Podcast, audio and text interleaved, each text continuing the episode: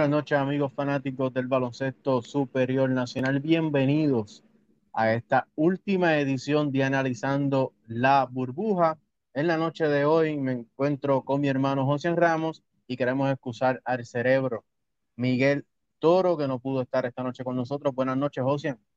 Buenas noches, Anel. Buenas noches a todos los televidentes y radio escucha eventualmente. Eh, ya que vuelvo a repetirlo, estamos en Spotify y todas las plataformas de audio. Hoy es el programa final de Analizando la Burbuja. Vamos a hacer una especie de resumen y adicional a eso, pues hablar de lo que es el campeonato de los vaqueros de Bayamón, quienes se convierten en el, el equipo y la franquicia con más campeonatos en la historia del baloncesto superior nacional.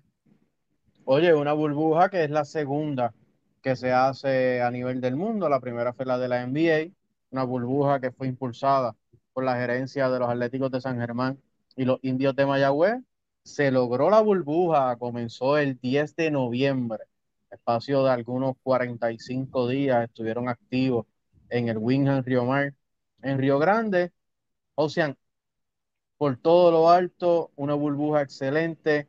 Eh, no hubo ni un solo caso de COVID, eh, todas las medidas de precaución se llevaron a cabo correctamente, los jugadores entendieron el mensaje y eh, eh, siguieron las reglas y no hubo ningún tipo de situación que lamentar en la burbuja, todo un éxito, José. Solamente un solo caso y fue un jugador que venía del, del extranjero, no participó rápido de la burbuja, se mantuvo en aislamiento, así que como tú dices, Anel, todo un éxito en cuanto a la salud todo un éxito en cuanto a que pudimos ver en cancha. Fue una burbuja de altura, la segunda burbuja que se hizo en el mundo. Y yo creo que en cuestión de baloncesto, de lo que se vio en cancha y en la parte salubrista, se logró el cometido. Oye, una burbuja que, como decía su lema, se juega por la historia. Así fue. Pues, pues su campeonato sí fue por la historia, donde se desempató ese, esos máximos campeones que eran los Atléticos de San Germán, los Leones de Ponce y los Vaqueros de Bayamón, pues los Vaqueros de Bayamón, vamos entonces rapidito a hablar de la final, los Vaqueros de Bayamón barrieron a los Piratas de Quebradilla, equipo que la mayoría de los analistas, incluyéndome a mí, los ponían número uno en la burbuja y que lideraron la burbuja en esos eh, nueve juegos, doce con los tres que, que ya entraban.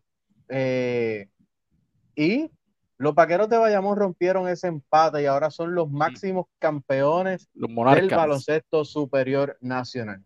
Lamentablemente para los Leones, lamentablemente para los Atléticos de San Germán, son los vaqueros actualmente los máximos ganadores de la historia del baloncesto superior nacional, la franquicia histórica, un equipo que yo creo que no sorprendió porque todo el mundo sabía la capacidad que tenía, pero nadie pensaba que iba a barrer a unos piratas de quebradillas que se perfilaba como el equipo más sólido y más profundo en cuestión a, nombre en la plantilla. Oye, lo que sí pueden estar tranquilos los fanáticos de los Atléticos en San Germán es que la historia nadie se la quita, que ese primer juego de baloncesto en Puerto Rico fue en una cancha en, en San Germán, así que eso nadie se lo quita los Leones y los Atléticos lamentablemente pues ya no son eh, los máximos campeones. Hablando de esa serie final, la serie final que todos querían ver, los Vaqueros de Bayamón frente a los Piratas de Quebradilla, Nelson Colón frente a Edicaciano y Nelson Colón con una zona le gana y le barre la serie a Edicaciano. Así es, Anel, zona que fue criticada por mucha gente eh, en las redes sociales, incluyendo dirigentes de otros países pero fue lo que le hizo daño a los piratas. Nunca el equipo de los piratas de quebradillas pudo descifrar cómo romper esa zona de los vaqueros de Bayamón. Y fue lo que le dio el campeonato. Los piratas carecieron mucho de ofensiva de sus dos refuerzos. Lamar Patterson, quien había dominado en la serie frente a San Germán y posteriormente en la serie frente a los Brujos, no fue el mismo Lamar Patterson en esa serie final frente a los vaqueros de Bayamón no promedió ni siquiera 10 puntos por, partido. Eh, y por el otro lado, Mark Lyon se quedó muy pobre cerca de los 10, 11 puntos por desafío y no fue ese jugador que pudiera cargar la ofensiva de los Piratas y pudiera romper esa zona que le daba mucho el, tiro de tres puntos, los Piratas de Quebradilla no pudieron anotarlos también. Hay que resaltar que a los Piratas le hizo mucha falta su anotador deluxe, Mike Rosario. Eh, los Piratas nunca pudieron marchar la intensidad defensiva que presentaron los Vaqueros de Bayamón, inclusive viniendo de dos back-to-back en la serie eh, de, ese juego decisivo frente a los Mets de Guaynabo. Luego comenzaron ese primer juego rápido de la serie final al otro día. Eh, salieron con mucha hambre, salieron con mucha energía defensivamente. Tanto Ángel Rodríguez, que es un señor point guard, demostró, los, demostró los quilates que tiene en esta serie final, siendo el MVP de esta serie final. Jugador más valioso, Angelito Ángel Rodríguez, yo creo que fue el mejor armador y se puede decir que el mejor jugador de esta burbuja del baloncesto superior nacional, guiando a los vaqueros de Bayamón al campeonato, porque sin duda él fue la pieza clave. Aquí fue él, él es el jugador que consigue este campeonato, obviamente. Eh, otros jugadores como Adrian Uter, que hizo un excelente trabajo como refuerzo, lo que hizo eh, Javier Mojica defensivamente, que sacrificó su ofensiva en muchas ocasiones del juego para emplearse completamente en el lado defensivo y ayudar a estos vaqueros a conseguir ese campeonato de una forma impresionante. Hablando de Ángel Rodríguez, pues vamos entonces a seguir la línea eh, y voy a mencionar de los valores del año. Para mí, en lo personal, Ángel Rodríguez podría ser el defensa del año, no fue así, pero sí tenía los números en cortes de balón e intensidad defensiva para ser la defensa del año. Los compañeros que tuvieron la oportunidad de votar, porque no puedo decir periodista, porque no sé quién votó, de supuestamente eh, la liga menciona que son los, el staff de, radio, los periodistas. Eh, a, nosotros nunca nos llegaron, by the way. Por, por, eso, por eso lo menciono, supuestamente los periodistas que son parte de las transmisiones de radio de los equipos son los que votan en conjunto con, con la gerencia y los staff eh, supuestamente no puedes votar por los mismos de tu equipo, pero llevamos dos años siendo las voces de los Atléticos de San Germán y las boletas nunca han llegado. para, que, para que el público lo sepa, no estamos haciendo berrinche, no estamos haciendo perretas, simplemente para que el público sepa de que votaron algunos, así que esas votaciones para mí son, eh, no son, son legítimas porque eh, no votaron los que se supone ni, siquiera salió a la luz pública el porcentaje de votos de primer, segundo, tercer lugar de los galardones. Fue simplemente estos fueron los que ganaron y ya. El, muy pobre el trabajo de cómo presentar a, a los ganadores de los galardones. No se pusieron estadísticas de ellos ni absolutamente nada. Simplemente su nombre. Eh, se debió trabajar más en eso para que la gente entendiera el por qué. Chimelo Lonu, que estábamos hablando del galardón de defensiva del año, el, el ex refuerzo de los capitanes de recibo Elon fue quien se llevó ese galardón de defensa del año, promediando 1.5 tapones por desafío. O sea, que se supone que en el galardón de defensa del año lo que veamos son tapones y cortes de balón. Así que eh, el ONU promedió 1.5 tapones por juego para llevarse defensa del año, pero Angelito era otro candidato, cerca de tres cortes de balón por desafío. Eh, un jugador que le hizo la vida imposible a todos los armadores que les tocaba defender. Eh, realmente también merecía ese galardón de, defensa del año, pero a él lamentablemente no fue así. Tampoco es la, no es la primera vez que vemos que esto sucede. Eh, otro galardón que debe ser algo polémico es el de progreso del año. El progreso del año se lo lleva Evander Ortiz de los Cariburos de Fajardo, promediando 8 puntos, y 5 asistencias. En la pasada temporada promedió 5 puntos y 2 asistencias. O sea que este jugador se lo lleva promediando apenas 3 puntos más que la temporada pasada, Anel. Oye, queremos enviarle un saludo a Manuel el Gemelo de Ponce, eh, gran amigo y conocedor del baloncesto. Un saludo a él y a su hermano, que tienen un programa de radio también en, emisora vecina. Así que un abrazo. Eh, ¿qué te puedo decir, Josian? Un jugador que promedió lo mismo que promedió en su primer año, eh, pero en esta ocasión pues tuvo la oportunidad de ser el, el point guard oficial de, los cariduros de Fajardo. No lo hizo mal, lo hizo muy bien, un jugador que tiene mucho potencial, un jugador que se proyecta eh, a ser una estrella eh, en, su posición eh, en el futuro, pero no era, no, para mí no, era el jugador para llevarse ese galardón. Oye, había jugadores como Gabriel Gay Velardo, de los Atléticos de San Germán, Lance Tejada. Lance Tejada, es impresionante lo, lo, que hizo esta temporada comparado con la anterior. O sea, habían otros jugadores de otros quintetos que podían este galardón. No le estamos quitando mérito a, eh, mérito a Evander, hizo un gran trabajo como tú dices, pero no era, no, no, no era ese jugador progreso del año de esta temporada, pero lamentablemente es quien se lleva ese galardón. con los galardones del año, el sexto hombre del año lo fue Ismael Romero, promediando 13 puntos, 5 rebotes, eh, un 62% de dos puntos y un 55% del área del tiro libre. Ismael Romero, eh, sí, fue un gran sexto hombre. Para los vaqueros de Bayamón, eh, cambiaba eh, la dinámica del equipo, mantenía ese hype defensivo, esa euforia defensiva que presentaban los, vaqueros de Bayamón y pues haciendo lo que él sabe hacer, tomando esos rebotes ofensivos, aprovechándose de su capacidad atlética que le ha permitido jugar baloncesto y le ha permitido lucir eh, en las diferentes ligas donde ha jugado.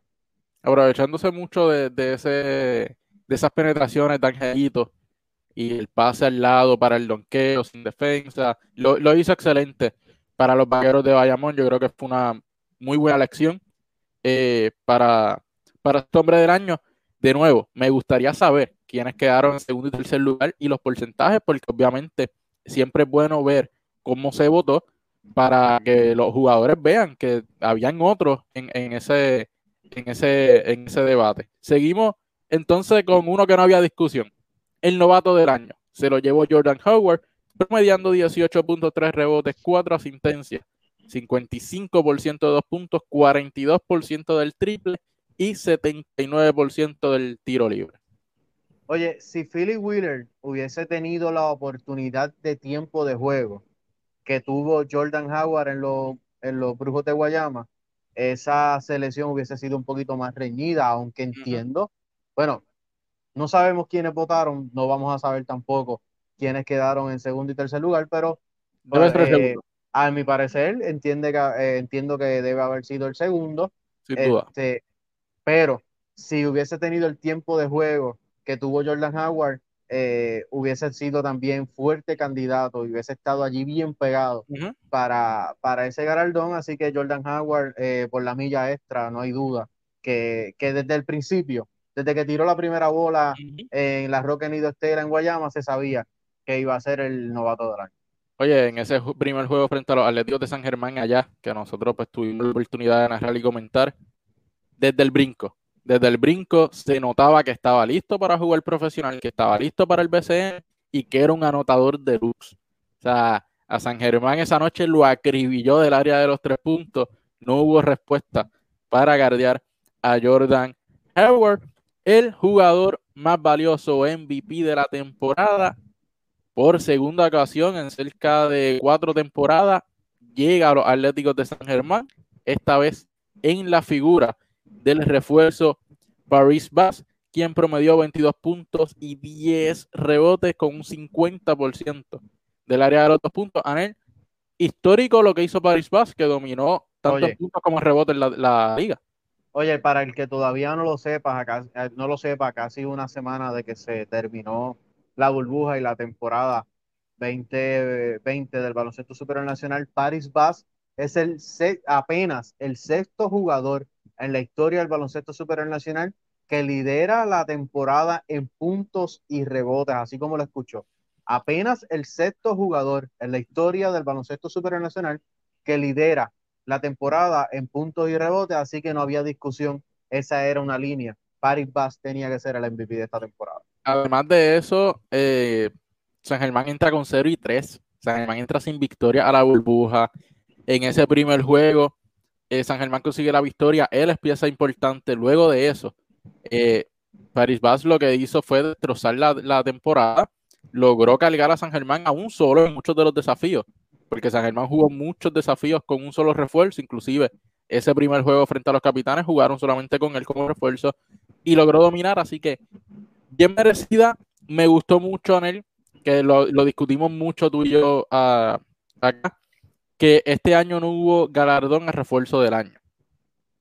Eh, eso por fin rompemos con esa, con esa eh, regla de, del galardón de refuerzo del año porque no tenía sentido ninguno. Oye, yo quisiera un saber. Refuerzo quedara MVP.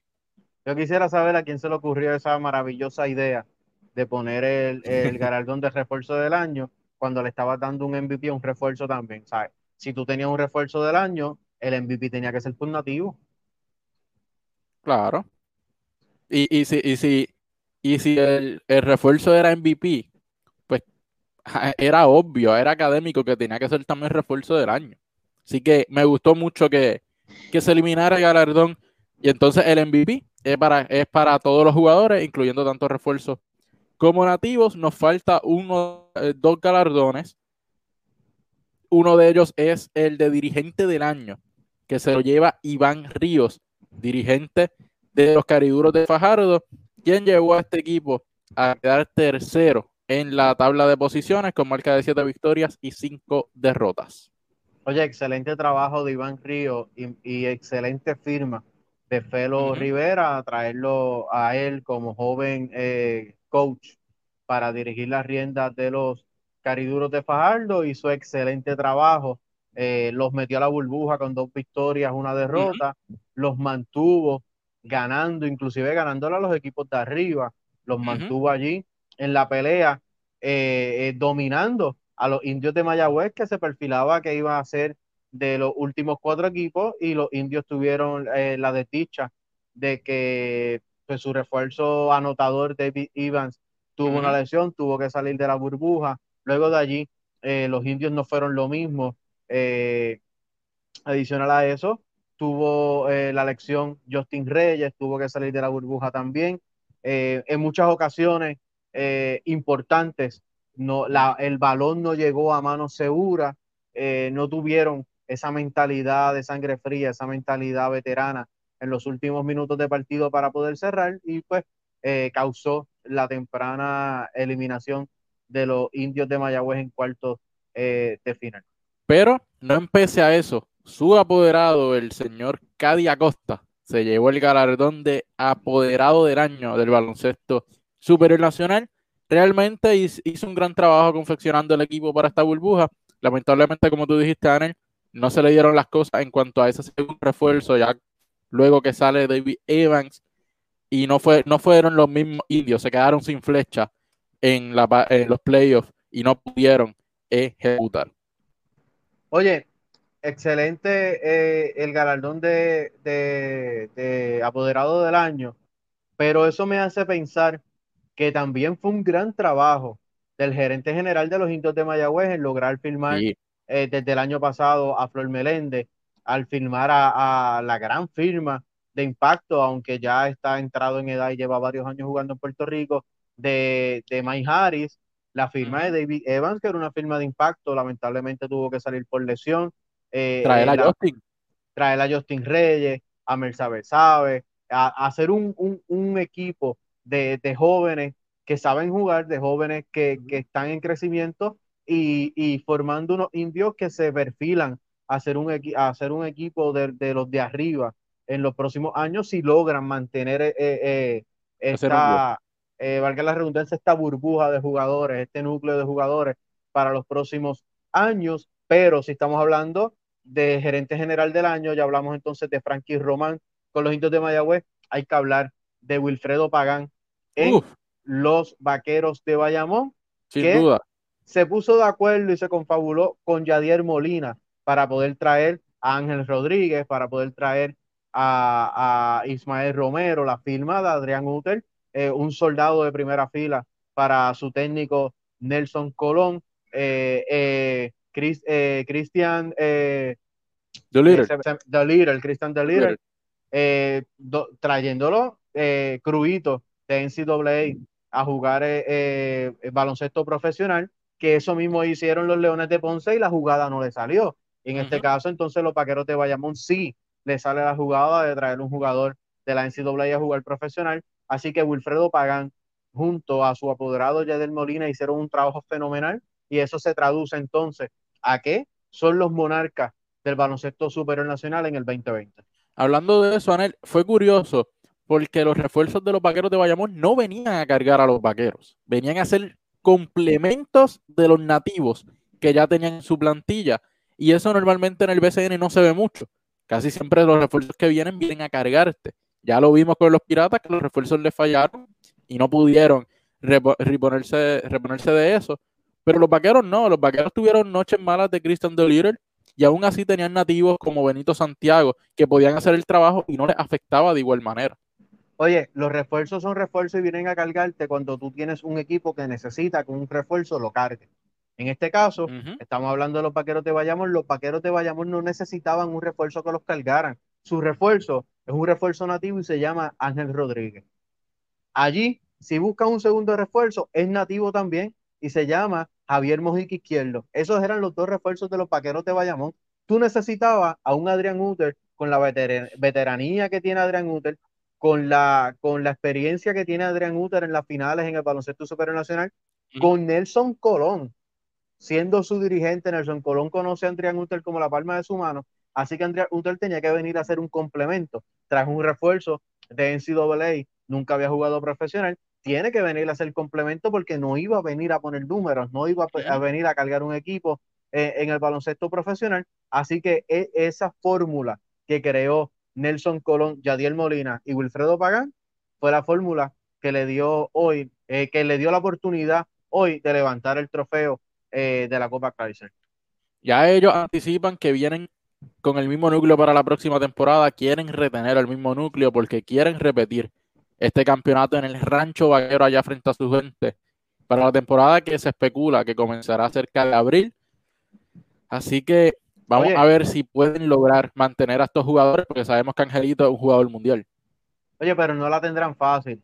Ya Gaby Miranda y los Piratas de Quebradilla, su apoderado, hicieron público de que tomarán la opción de Eddie Casiano para el próximo año. Si Eddie Casiano quiere regresar a los Piratas de Quebradilla y adicional a eso le hicieron público que renovarán su plantilla. los Piratas de Quebradilla le pasó factura eh, sus piernas veteranas como lo es eh, eh, Bimbo Carmona, su refuerzo Mike Lyon eh, no fue lo que, como lo habían vendido, que inclusive hay compañeros analistas que lo pusieron sin haber tirado una bola, lo pusieron como MVP de la temporada.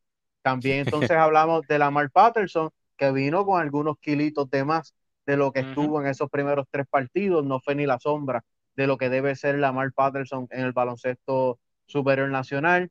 la lesión de, Mike Rosario, eh, Jorge Brian Díaz, sumamente lento eh, en el juego a media cancha y en el juego en transición. Así que fueron muchos factores, muchos factores los que estuvieron en contra de los Piratas de Quebradilla y los Piratas sí necesitan rejuvenecerse, pero hacer esa mezcla de jóvenes con jóvenes veteranos y salir de, de las piernas cansadas que ya tienen en el baloncesto puertorriqueño. Oye, como mencioné en, nuestro segmento eh, de surtido deportivo en Así Somos por Radio Sol 1090M los sábados de 6 a 6 y media, los celulares de los apoderados de Mayagüez, San Germán y Guayama van a sonar y de qué manera. Inclusive el, de, el del apoderado de Aguada también, porque son los equipos que más juventud tienen para repartir y para dar. Así que vamos a ver qué ofertas pueden hacer los piratas, quizás por un pick más alto en el draft de nuevo ingreso, que dicen que este próximo draft va a tener jugadores de impacto como fue este pasado, o será ir tras jugadores eh, jóvenes eh, que puedan aportar de inmediato, que hayan demostrado que, pueden aportar de inmediato, como quizá un Philip Wheeler, un Mersan Basabe, que lleva algunos años. José, yo te la pongo, yo te la pongo fácil. Esas primeras llamadas van a ser al apoderado de Guayama, y el apoderado de, los Atléticos de San Germán. Ahí te la pongo. Jordan Howard y Philip Wheeler. Tú piensas, no, no, no, Philip Wheeler, no, Philip Wheeler no va a pisar el BCN eh, por lo menos de aquí a cuatro años. Si, si no, podemos decir de que no va a pisar el BCN eh, eh, en mucho tiempo. No es Philip Wheeler, no es Philip Wheeler por, por, por a quien van a llamar a, Pedro y si Pedro nos está viendo, él, sabe, él sabe cómo va a ser esa, esa llamada y a quién le van a pedir. Yo, yo lo que sí sé es que Quebradillas tiene talento para repartir. Yo creo que simplemente hay equipos que le hace falta esa veteranía. Eh, no tienen, tienen jugadores jóvenes veteranos como quizá un Jorge Bryan Díaz que no las ha tenido todas consigo en Quebradilla, sea un jugador falto de confianza, porque al principio de su trayectoria en el BCN pudimos ver lo que podía hacer, luego de eso ha mermado, que es un jugador que puede aportar, es un jugador de casi 7 pies de estatura, que pueda aportar a un equipo eh, de jóvenes, un Luis Peracoco Hernández, otro jugador que ya lleva bastante tiempo, pero que puede aportar a un equipo de jóvenes. Así que son piezas atractivas para, para equipos juveniles que le hagan falta jugadores veteranos. Vamos a ver qué pasa en esa temporada muerta. Me gustaría saber los agentes libres, ese listado de agentes libres hay que analizarlo, porque hay personajes bien importantes que también pudieran llegar a estos equipos jóvenes sin tener que cambiar a nadie. Oye, pero en ese núcleo de jugadores que tiene dedicación y los Piratas de Quebradilla, con Mike Rosario, tienen a Moncho Clemente, tienen a Brian Díaz, tienen a Bebo Colón, un 3 eh, defensivo en esta liga, que cuando toma el tiro solo, anota el tiro eh, corto y el tiro largo. Pero, ¿qué le hace falta a los Piratas de Quebradilla? Los Piratas de Quebradilla, los Piratas de Quebradillas hoy día no tienen un armador nativo que tenga la bola en mano segura y que no pueda confiar en él. Le hace falta un Ángel Rodríguez, le hace falta un Gary Brown, le hace falta un Jordan Hayward, eh, le hace falta un Walter Hodge. Esas son las llamadas que van a ver. bueno, Anel, eh, ya hablamos de los piratas, se van a rejuvenecer, hablamos de los vaqueros que quieren venir con el mismo núcleo. Los Mets de Guaynabo ya anticiparon que van detrás de la firma nuevamente de Terren Jones y David Stockton para la próxima temporada. Sabemos que solamente en la próxima temporada tendrán dos refuerzos, así que lamentablemente Ángel Núñez no podrá venir a menos que prescindan de los servicios de Jones y de Stockton. Oye, Ángel Núñez tiene trabajo en el baloncesto supernacional con cualquier otro equipo. Un jugador de 6'10, 6'11, que anota el tiro largo, un jugador atlético, un jugador que, como le llaman eh, nuestros compañeros analistas que están en el circo grande, como Natalia Meléndez y Levaril, un 5 abierto. Ese es el baloncesto moderno, como le llama entonces Johnny Flores. Es un 5 abierto donde anota el triple, donde anota el tiro a media distancia, donde muy pocas veces se postea, pero es el, es el baloncesto que se está jugando ahora. Así fue que lució en la burbuja, así que Ángel Núñez eh, tiene, tiene trabajo en el baloncesto superior nacional. También eh, entiendo que repetirán su dirigente, eh, Thomas. Yo creo que deben estar complacidos con el trabajo que hizo. Hay que ver cómo logran formar esta plantilla. Sabemos que son, están bien finitos en lo que sería el banco y sin un refuerzo, la próxima temporada pues se va a hacer bastante complicado. Van a ver, yo creo que tienen que estar bien activos en lo que es la agencia libre y quizás algunos cambios. Sabemos que a la burbuja le faltó a Ángel Junito Álamo, que les pertenece a ellos. Oye, ese equipo de los Mete Guaynabo hizo un excelente trabajo. Estuvo a una llamada de los árbitros para poder pasar a la serie eh, semifinal, a la serie final. para Poder, poder, pasar a la serie final.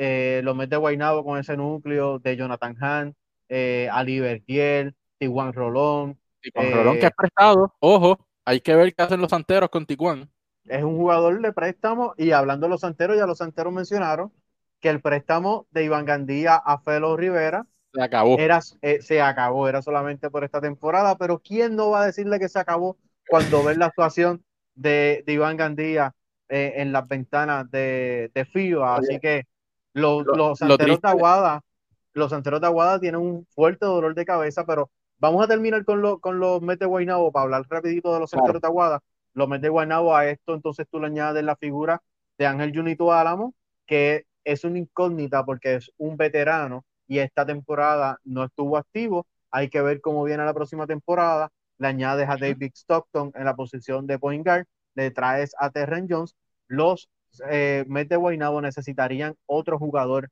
alto en la pintura y necesitarían un jugador anotador en la posición 3. Eh, Así que tienen que estar bien activos, bien activos en esa agencia libre y pues tratar de hacer cambios por picks, por turnos en el, en, el draft o, o tratar de conseguir entonces turnos en el draft para traer jóvenes. Necesitan buscar quórum para completar sus 15 jugadores. Va, a ser complicado, pero es un equipo que va a dar dolor de cabeza la próxima temporada, igual que, que lo hizo en, en esta. Los Santeros de Aguada, como ya estábamos hablando de ellos, dolor de cabeza gigante en la posición del armador. Tienen a Filiberto Rivera, Alex Abreu, KJ Maura y ahora Iván Gandía y Guillermo Díaz, que puede jugar la dos, pero también es un armador. Oye, los Santeros de Aguada cuentan con más de 15 jugadores eh, que le pertenecen a ellos. Así que hay que ver qué van a hacer los santeros de Aguada eh, para la próxima temporada, si se rejuvenecen con ese talento que le pertenece pero no han traído, o si hacen una mezcla entre los dos, o se quedan con los jugadores que llevaron a la burbuja. Es otro equipo que se supone que sea de los de arriba, pero lamentablemente han ido en decadencia y la edad ha ido en ascendencia. Así, Anel, hay que ver cómo se la juegan, qué jugadores quedar, quedan libres y algunos de su, de su quinteto que pudieran entonces ahí pues, pues quedar bien sin tener que cambiar a nadie, simplemente no firmarlos para atrás. Hay que ver, la, la temporada muerta va a estar interesante. Eh, los Brujos de Guayama pues volverán con todo, con todo su equipo. Eh, obviamente, Erlang Hayward es la figura estelar de ese quinteto. Eh, sus refuerzos lo hicieron bien. Yo creo que al final eh, el no tener un 5 y natural y tener un 5 abierto, como mencionamos en la figura de Macaulay, pues le pasó factura. Pero es un, es un gran equipo con dos buenos refuerzos, se van, se van a mantener allí. Nos gustaría saber más adelante lo que se espera entonces de equipos como San, eh, San Germán y, y Mayagüez, ya que son equipos que tienen jugadores jóvenes que estarán participando a nivel internacional, que hay que ver cómo se preparan de cara a la próxima temporada, porque un Justin Reyes quizás no llegue desde el principio, en el caso de San Germán un Philip Wheeler, así que hay que ver cómo se preparan para cubrir este, estas bajas de sus quintetos para la próxima temporada. Oye, para terminar, hay muchos muchos jugadores que ya están haciendo sus firmas en el exterior. Ya lo hizo David Huerta en Uruguay, lo hizo Joven Villegas, y se me escapa el, el, Gaby Velardo, Gaby Velardo en Uruguay también. Gaby Velardo, Marcel, Marcel eh, este, ya eh, en los próximos eh, días o, meses se, se, escuchará de la firma de los jugadores puertorriqueños en la Liga de México. Lo positivo es que la liga se contempla para comenzar a finales de abril, principios de mayo, ya para esa fecha las ligas que comienzan eh, eh, en invierno pues ya deben de ir eh, terminando, así que entendemos que para mitad, si se lograse la temporada del 2021 en esta fecha, ya para mitad de temporada los equipos estarían relativamente completos y sería aún más competitiva la temporada de lo que fue entonces esta temporada 2020 para los fanáticos de San Germán, que yo sé que, tenemos varios que nos van a escuchar y nos van a ver, el apoderado del quinteto confirmó que esta temporada se había mucha esperanza de ver el trío de Gary Brown, Isaiah Piñero y Isaac Sosa.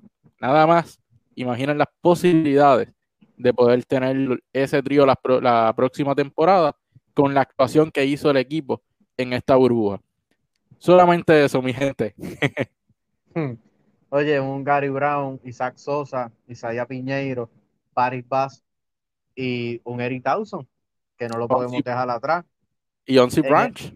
Onsi Branch saliendo del banco como sexto hombre, Tejada saliendo del banco para la posición 2 de anotador, eh, TJ, eh, Fernández saliendo del banco para la posición de, de Gar, un Darío Morales que hizo excelente trabajo saliendo del banco, dando 10, 12 minutos, eh, cogiendo rebotes. Eh, va a ser, va, a ser un gran equipo eh, y puede ser un gran año para los Atléticos, pero hay que esperar de que ese sueño que tiene la fanaticada y que estoy seguro que tiene Pedro Ortiz todas las noches de tener esa trilogía en el tabloncillo atlético, hay que esperar entonces a que eso se dé. No podemos seguir en el sueño porque los atléticos llevan más de 20 años en el sueño de conseguir un campeonato y todavía no ha llegado. Ya hace falta, así que en los próximos meses bien pendiente a surtido deportivo para ver cuáles son los planes de los Atléticos de San Germán y si podemos conseguir también eh, entrevistas con equipos como Mayagüez y, y, otros quintetos para saber sus planes, pues también estaremos por aquí informando a Yo creo que ya cubrimos todo. Este es el programa final de Analizando la Burbuja, pero no se pierda todos los lunes hablando de la invernal, aquellos fanáticos del béisbol, que estaremos hablando todos los lunes junto al profesor Gogo Comas sobre lo que esté pasando en la Liga Profesional de Béisbol de aquí de Puerto Rico. Hay que darle las gracias también al coach Miguel Toro por acompañarnos en esta travesía. Oye, siempre agradecido de Miguel Toro desde nuestros inicios en el periodismo deportivo. Nunca ha habido un no para nosotros, siempre ha habido un sí, siempre ha estado disponible eh, para nosotros. No todo el mundo, no toda, eh, no toda persona del calibre de, de, Miguel Toro le dice que sí a dos chamaquitos del oeste que están eh, echando para adelante en el periodismo deportivo para estar con ellos en un programa digital donde lo ve eh, todo el mundo. Así que nuestro respeto, nuestra admiración para Miguel Torres y nuestro agradecimiento siempre para el cerebro, el coach. Oye, que ya tenemos una entrevista que hay que ir cuadrando para hablar sobre su trabajo eh, con los Potritos de San Germán en el BCN femenino también, que viene por ahí la liga femenina. Hay que hablar de toda su trayectoria dentro del baloncesto, Anel. Oye, esperen, esperen cosas buenas, esperen cosas bien bonitas de los hermanos Ramos en el periodismo deportivo. Ya pues podemos anunciar que estaremos activos con los Potritos de San Germán en la liga puertorriqueña, agradeciendo a su apoderado Hipólito Rivera. Así que seguiremos, seguiremos aportando a nuestra ciudad que tanto amamos, seguiremos aportando al deporte eh, que amamos con la vida y seguiremos allí con los atléticos, con los potritos y, siempre dispuestos y disponibles para cuando nuestra ciudad y el deporte en nuestra ciudad nos necesite. Así es, Anel, así que no, no hay tiempo para más. Síganos en todas las plataformas, YouTube, Spotify, SoundCloud, Anchor Radio, Facebook Live. Estamos en todas las plataformas, así que si les gusta más el formato podcast, en todas las plataformas de audio estamos como surtido deportivo. Si les gusta más el formato televisivo, Facebook Live y nuestro canal de YouTube. Así que vaya, darle like, suscríbase y comparte. Nos estaremos viendo el próximo sábado en el resumen semanal de Surtido Deportivo en Así Somos por Radio Sol 1090M de 6 a 6 y media. Y el próximo lunes en Hablando de la Invernal. Será hasta la próxima.